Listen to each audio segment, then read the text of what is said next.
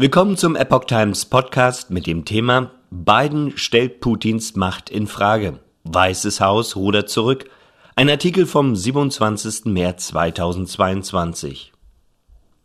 Der US-Präsident redete sich in Warschau in Rage. Um Gottes Willen, dieser Mann kann nicht an der Macht bleiben, sagte Joe Biden an Russlands Präsident Wladimir Putin gerichtet. Das Weiße Haus ruderte kurz darauf zurück. US-Präsident Joe Biden hat Ärger wegen einer spontanen Formulierung während einer Rede. Um Gottes Willen, dieser Mann kann nicht an der Macht bleiben, sagte Biden am Ende einer Schlussrede im Königsschloss in Warschau, bezogen auf Russlands Präsident Wladimir Putin. Das Weiße Haus bemühte sich danach festzustellen, dass dies angeblich kein Aufruf zu einem Regimewechsel in Moskau gewesen sei. Der Präsident war der Meinung, dass Putin keine Macht über seine Nachbarn oder die Region ausüben darf, sagte ein Sprecher des Weißen Hauses. Er habe nicht über Putins Macht in Russland oder einem Regimewechsel gesprochen. Der Satz, dass Putin nicht an der Macht bleiben kann, sei nicht in seinem vorbereiteten Redetext enthalten gewesen, hieß es. Kreml-Sprecher Dmitri Pesko hatte zuvor bereits auf die Machtfrage geantwortet, dies solle nicht von Mr. Biden entschieden werden.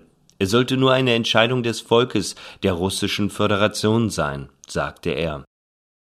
US-Präsident, die Welt muss sich auf einen langen Kampf einstellen. Biden hatte in seiner Rede außerdem die Führung in Moskau erneut eindringlich vor einem weiteren Vorrücken gewarnt. Russland solle nicht einmal daran denken, einen Zentimeter auf NATO-Gebiet vorzudringen. Dabei verwies er erneut auf die heilige Pflicht zum militärischen Beistand innerhalb des NATO-Bündnisses. Der Ukraine sicherte Biden erneut umfassende Unterstützung der USA zu. Wir sind an eurer Seite, so Biden. Zugleich machte der US-Präsident deutlich, dass sich die Welt auf einen langen Kampf einstellen müsse. Der Krieg in der Ukraine sei ein strategischer Fehler Moskaus. Die russische Bevölkerung sei nicht unser Feind, versicherte der US-Präsident. Die Russen sollten vielmehr Putin für die harten Wirtschaftssanktionen des Westens als Reaktion auf den Angriffskrieg in der Ukraine verantwortlich machen. Biden hatte bereits bei einem Treffen mit Polen-Staatschef Andrzej Duda am Samstag die Beistandspflicht nach Artikel 5 des NATO-Vertrages hervorgehoben.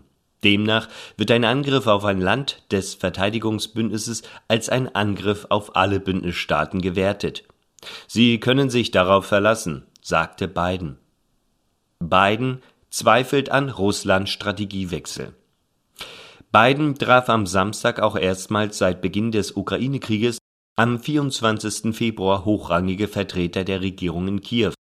An dem Gespräch mit dem Außen- und dem Verteidigungsminister der Ukraine, Dimitro Kuleba, und Alexei Resnikow in Warschau nahmen auch US-Außenminister Anthony Blinken und Pentagon-Chef Lloyd teil. Die USA hätten dabei ihr Bekenntnis zur Souveränität und territorialen Integrität der Ukraine abgelegt, sagte Außenamtssprecher Ned Price. Zu einem möglichen Strategiewechsel Russlands in der Ukraine äußerte Biden seine Zweifel.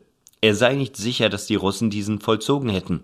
Der russische Vizegeneralstabschef Sergei Ruzkoy hatte am Freitag erklärt, die Armee werde sich künftig auf die Befreiung der Donbass-Region im Osten der Ukraine konzentrieren. Denn angeblich richteten sich die russischen Angriffe am Samstag auch gegen Ziele im Zentrum und im Westen des Landes.